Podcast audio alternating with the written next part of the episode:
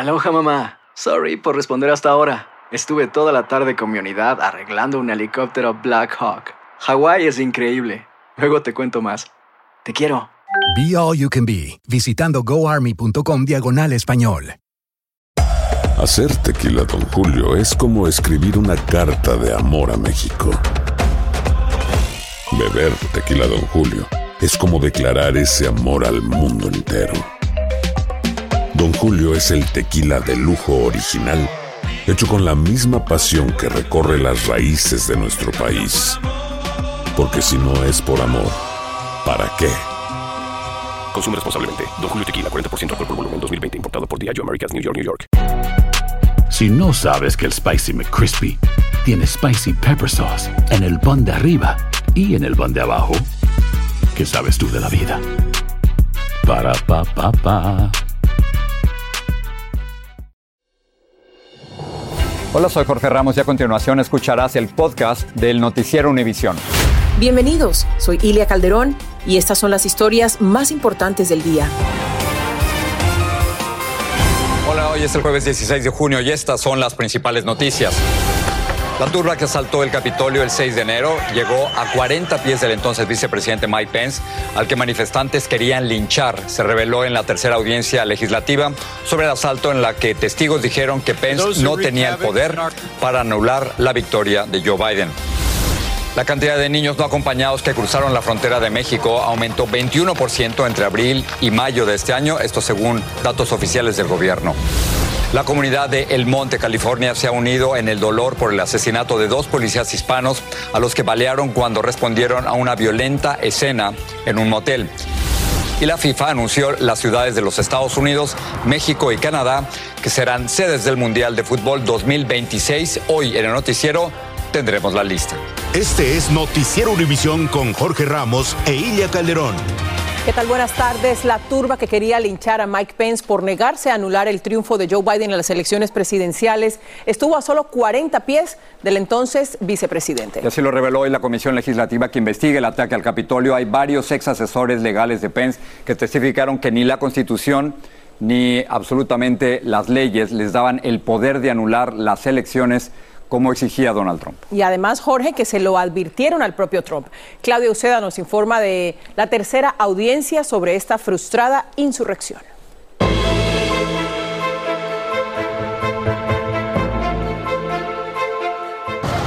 El comité reveló que Donald Trump llamó enojado a Mike Pence en la mañana del asalto al Capitolio. The conversation was was pretty heated. La conversación fue muy subida de tono, dijo la misma hija de Trump, Ivanka, en su testimonio al comité legislativo que investiga el ataque. Incluso, este otro asesor afirmó que Trump había insultado a Pence. Le dijo que era un cobarde y un débil, y es que Pence no cedía a las presiones de Trump para que anulase la victoria de Joe Biden en las elecciones presidenciales del 2020. Thank you, Mr. Chairman. Los investigadores también revelaron fotos que muestran lo que hizo Pence en el momento que el Capitolio era atacado. La turba, que amenazaba con ahorcarlo, llegó a tan solo 40 pies de donde se encontraba. El comité indicó que Pence estuvo en peligro. Además, se vio como Pence se comunicaba por teléfono desde una zona subterránea al lado de su hija. Su asesor dijo que el ex vicepresidente no quería irse en medio del ataque del Capitolio, no quería que el mundo lo viera huyendo. Dos ex asesores de Pence refutaron tajantemente la idea de que el vicepresidente tenía el poder de anular las elecciones presidenciales del 2020. Cuando Trump lo presionó, Pence ni lo dudó. Su primer instinto fue que eso no era posible. Ya se acerca más al elemento de la intencionalidad, tanto por el presunto eh, delito de defraudar. El presidente del comité elogió la valentía de Pence. Somos afortunados, indicó.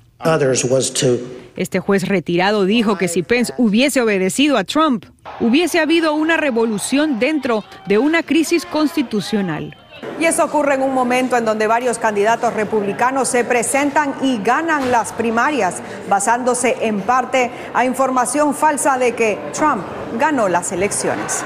En el Capitolio, Claudio Uceda, Univision. Vamos a pasar con el historial delictivo del sospechoso de matar a dos policías hispanos en un motel del Monte en California. Justin Flores cumplió dos penas de prisión por robo y hurto de coches y al momento de la trágica balacera estaba en libertad condicional. La suegra de Flores habló en exclusiva con Jaime García. Mi hija fue apuñalada. El agresor tiene una pistola y está drogado. Fueron las palabras que Elizabeth Saavedra dijo a la operadora de la línea de emergencia 911 al hacer la llamada de auxilio para salvar la vida de su hija Diana Flores, la esposa de Justin Flores, el sospechoso de matar a dos policías que respondieron a la llamada de auxilio a un motel del área del Monte, California. ¿Por qué respondieron sin tomar precauciones para proteger sus vidas? Es la pregunta que aflige a esta madre, quien en una entrevista exclusiva con Univisión describió la turbulenta relación de su hija con el sospechoso que murió en el enfrentamiento a tiros con otros policías que acudieron a respaldar a sus compañeros caídos. Hace dos semanas él estranguló a mi hija y la dejó en un callejón, pensando que estaba muerta, nos dijo y agregó que denunció a Flores varias veces sin que nadie le hiciera caso y ahora dos policías perdieron la vida. El departamento de los sheriffs va a seguir um, investigando, ellos se han hecho cargo. Justin Flores era un convicto de robo que se encontraba en libertad condicional por portación ilegal de armas de fuego. El departamento del alguacil aún no ha revelado detalles sobre su investigación. Cada vez que llegaban a la oficina siempre con, con buena actitud. Por su parte, compañeros y familiares de los policías Joseph Santana y Michael Paredes acudieron a la alcaldía del Monte, California, donde se instaló una ofrenda en su honor al morir en cumplimiento de su deber.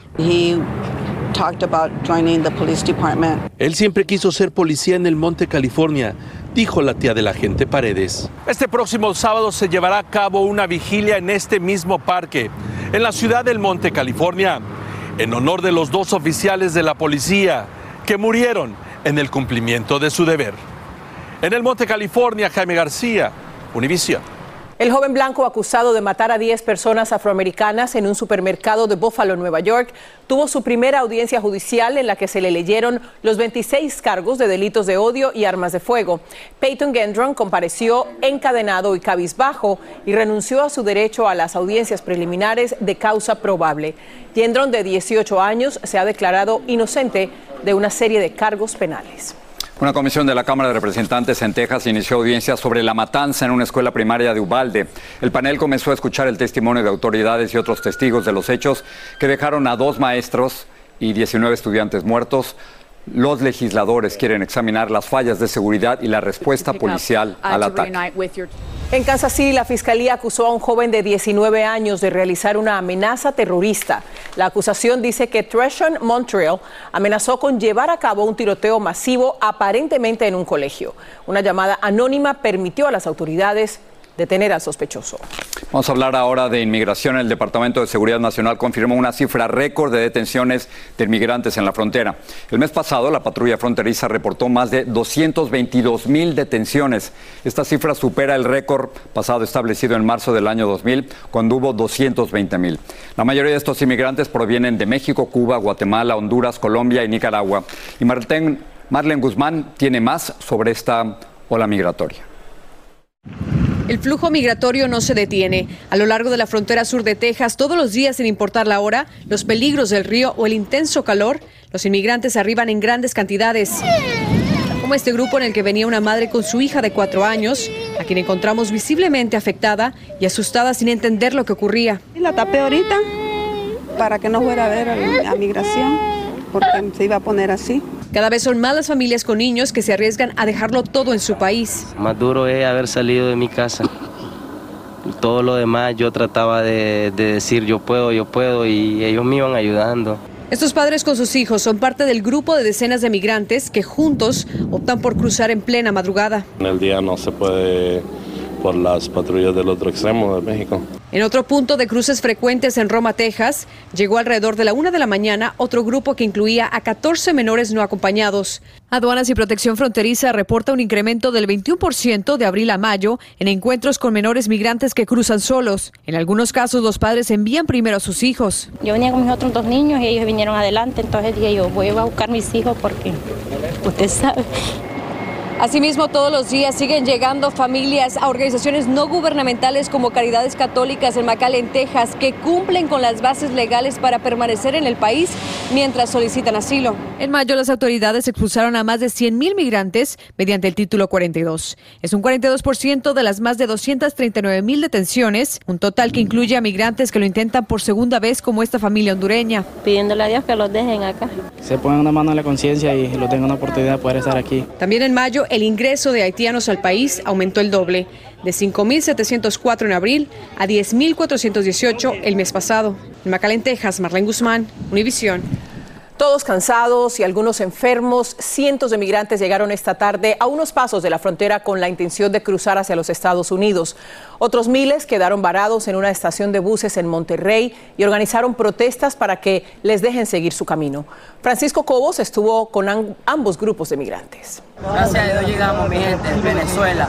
Unos 200 migrantes de la caravana llegaron hoy a la frontera de Piedras Negras. Aquí recibieron atención médica por parte de las autoridades de la ciudad y descansaron antes de seguir su camino en el último tramo hacia el río Bravo. Estamos aquí para brindarles apoyo, para si vienen enfermos, deshidratados o algo, nos lo hagan saber. Muchos llegaron también con lesiones en los pies y quemaduras por el sol en el cuerpo, producto de cientos de millas caminando en una zona desértica a la que no están acostumbrados, como Yarexi, quien tiene ocho meses de embarazo. O sea, ese camino me pega dolores, calmo, me, me esperan. Pero gracias a Dios todos nos estamos apoyando y todos me esperan siempre que tengo dolor y cosas así. A pesar de todo, dijeron que están felices de estar a menos de 20 millas de llegar a la frontera. Oh, un alivio, pero a la vez nervio. ¿Por qué nervio? Porque no sabemos con qué nos vayamos a encontrar allá. Cansados pero con entusiasmo, los migrantes recorrieron las últimas millas antes de llegar a la frontera con Estados Unidos. Mientras tanto, miles de inmigrantes que han llegado a esta estación de autobuses en Monterrey emprendieron protestas para exigir que les vendan boletos y seguir su marcha hacia Estados Unidos. El gobierno local prohibió la venta a cualquier extranjero y por eso hoy desataron estas marchas y bloqueos, provocando un caos al dirigirse al Palacio de Gobierno, en donde fueron escuchados por un funcionario que no le resolvió sus demandas. Quincada, esta mujer suplicó que le vendan los boletos.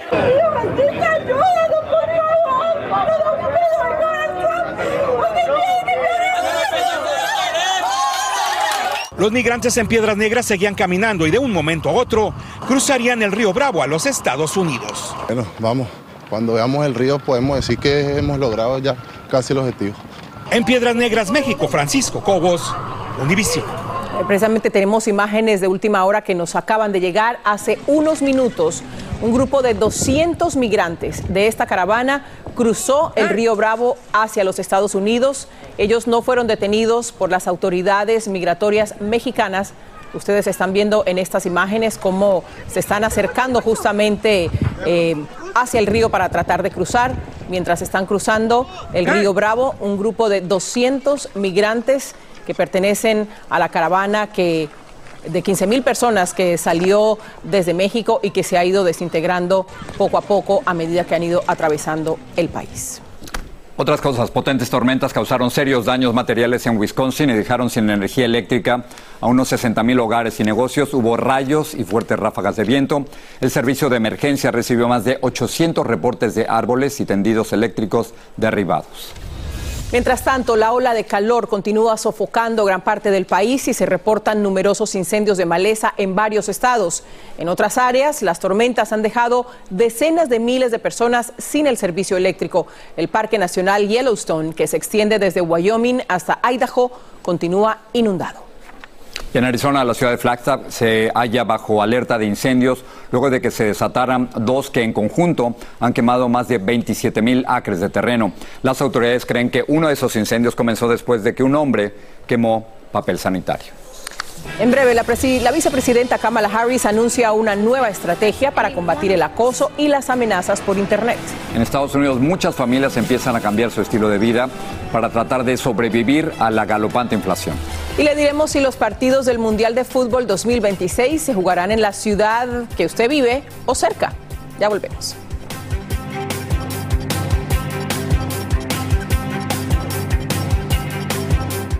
Cassandra Sánchez Navarro junto a Catherine Siachoque y Verónica Bravo en la nueva serie de comedia original de VIX, Consuelo, disponible en la app de VIX ya.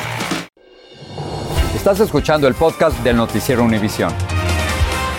El acoso o bullying a mujeres en las redes sociales podría ser evidencia de odio por razones de género. Antes de cometer la masacre en la escuela de Uvalde, Texas, el atacante habría acosado virtualmente a varias mujeres. Ante esta situación, el gobierno federal creó una comisión especial para desarrollar una campaña contra este tipo de acoso que será encabezada por la vicepresidenta Kamala Harris. Luis Mejit nos amplía. Las señales estaban a la vista, pero nadie les prestó atención. Antes de la masacre de Ubalde, el asesino hostigó a varias mujeres online. Otros hicieron lo mismo. El servicio secreto dice que expresar odio hacia mujeres es frecuente entre los autores de tiroteos múltiples. Esa es una de las razones por las que la Casa Blanca ha creado una comisión especial. Su objetivo, anunciado por la vicepresidenta, es desarrollar recomendaciones para prevenir y combatir el ciberacoso. Este es un problema que nos afecta a todos, dijo la vicepresidenta, y todos debemos proteger a las víctimas. Por supuesto, no todos los casos terminan en masacres. Los efectos del hostigamiento online pueden ser devastadores, llegando incluso hasta el suicidio. Aquí en Estados Unidos, una de cada tres mujeres menores de 35 años dice haber sido hostigada sexualmente por Internet. Y más de la mitad de los miembros de la comunidad LGBT reportan lo mismo. Y no solo hay víctimas por cuestiones de género, el ciberacoso tiene muchas formas y no respeta edades. El insomnio, falta de sueño, falta de apetito, un desgano total en las cosas que antes le gustaba mucho hacer. Esta madre recién se dio cuenta que su hijo estaba siendo acosado cuando empezó a cambiar su comportamiento. Los expertos dicen que hay que prestar atención a todos esos cambios. Por ejemplo, cuando los chicos ya empiezan a tener ansiedad o mal temperamento después de usar Internet, eh, cuando notamos que los chicos empiezan a tener más alertas de lo normal, más notificaciones en su celular. Las señales están allí, de todos, especialmente de los padres, depende verlas. En San Francisco, Luis Mejía, Univisión. Hablemos de dinero. Las tasas de interés para hipotecas aumentaron más de medio punto porcentual esta semana. Es el incremento más alto desde 1987. La hipoteca de interés fijo, por ejemplo, a 30 años registró un promedio de 5.78% comparado con el 5.23% de la semana anterior. En el 2021, por estas fechas, los intereses hipotecarios eran en promedio de 2.93%. Y en cuanto a las compras en general, muchos estadounidenses están regresando a las tiendas para hacerlas en persona. Un reporte indica que las ventas minoristas en línea aumentaron 2,2% el pasado mes de mayo con respecto al mismo mes del 2021, pero las compras en las tiendas aumentaron 13,4%. Algunos analistas afirman que se debe a que mucha gente quiere salir de la casa tras el largo encierro por la pandemia. Bueno, como hemos venido informando, la inflación en el país es la más alta de los últimos 40 años y los precios de los productos básicos no dejan de subir. La pregunta es cómo están enfrentando esta crisis los hispanos de más bajos recursos en ciudades como Nueva York. Blanca Rosa Vilches conversó con algunos de ellos. Precios más altos en casi todo y medidas drásticas urgentes. Nos encontramos con María Medina. Su esposo murió de COVID en enero. Recicla latas para obtener 5 centavos por cada una y así ayudar a sus ingresos del Seguro Social. Cuando voy los cambios tengo 18, 20 y ya. ¿Para qué le sirve eso? Para la leche, los huevos. Claudia Sánchez lo ve a diario con sus clientes. Por ejemplo, el aguacate ese casi ya casi no lo compran porque ya subió mucho de precio. Pues Además, dice haber hecho cambios en su propia casa. Por ejemplo, los niños antes le compraba que unos antojitos, que galletas, ahora no, solo lo, lo que necesito para la comida. Para conseguir precios más baratos, Daisy Cabrera camina para encontrarlos. Ahora yo gasto más en, en fruta, en agua, en la carne está carísima. Además dice ya no va al teatro y tampoco come fuera de su casa. Voy a YouTube, veo mis mejores recetas y las preparo yo. Medidas que impactan a los restaurantes. Los huevos ah, antes pagaba 30, 35, subió a 90 la misma caja de 30 docenas. Costos que además no le permiten subir los precios a sus clientes. He pensado en eso, pero no quiero espantar a la gente, ¿no?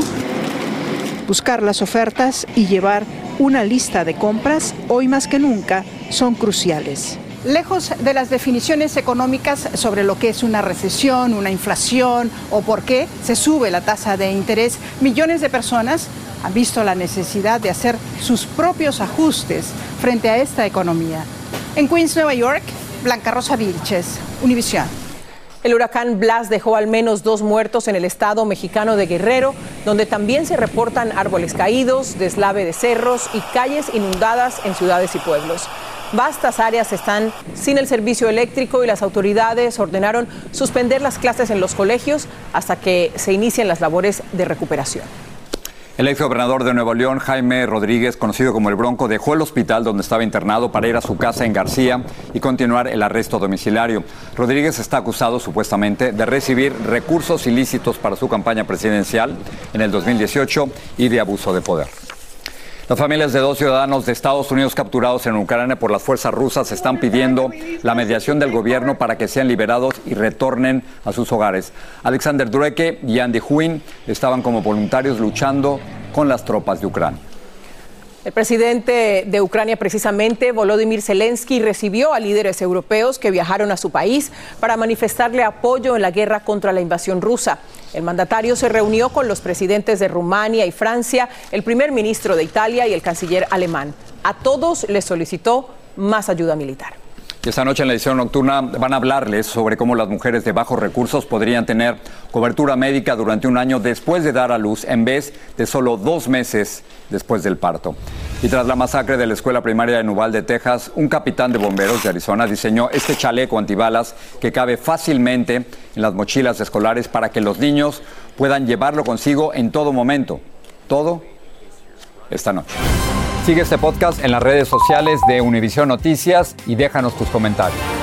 Bueno, esto es bueno. Pasamos ahora con la selección de las ciudades que serán sede del Mundial de Fútbol 2026 que organizan conjuntamente Estados Unidos, México y Canadá. Bueno, Miami, una ciudad donde se concentra una gran comunidad latinoamericana, Guadalajara, tierra del mariachi, y las californianas Inglewood y Santa Clara figuran entre las elegidas. No, Dulce Castellanos está en vivo desde Los Ángeles con esta selecta lista de las sedes mundialistas. Dulce, te escuchamos. Jorge, ¿qué tal? Muy buenas tardes. Te saludo con mucha emoción desde el estadio SoFi, el cual será la sede de la Copa Mundial 2026 aquí en Los Ángeles. Y como era de esperarse, pues la ciudad angelina es prácticamente la capital deportiva y del entretenimiento. Pero son un total de 16 ciudades que llevarán a cabo los 80 partidos de fútbol. En Estados Unidos también participarán San Francisco, Seattle, Kansas. En Texas se seleccionaron dos ciudades que son Dallas y Houston. Vamos luego a Atlanta, Boston, Filadelfia, por supuesto, Miami y no nos podemos olvidar de Nueva York y Nueva Jersey. Por primera vez el torneo se llevará a cabo a lo largo de tres países que son Estados Unidos, Canadá y México. El país azteca será el, el anfitrión por segunda vez. Anteriormente lo fue en 1970 y 1986. El país azteca también eh, participarán las de Guadalajara, la Ciudad de México y Monterrey. En Canadá, las ciudades seleccionadas son Vancouver y Toronto. En el año 1994, Estados Unidos fue el anfitrión. El torneo es el que tiene el récord por el mayor número de asistentes con 3.5 millones de personas, pero yo anticipo que este torneo va a superar ese récord. Por fortuna, los aficionados del fútbol no tienen que esperar hasta el 2026. Qatar 2022 inicia ya en noviembre. Desde Los Ángeles, Dulce Castellanos, regreso con ustedes. Wow, qué buenas ciudades, ¿no? No, faltan cuatro años, hay que empezar a hacer planes. No vengo esos días. No, yo también me voy de vacaciones, no sé, no sé, yo voy a rentar una casa rodante y voy a viajar por todo el país. Gracias, nos vemos mañana. Buenas noches.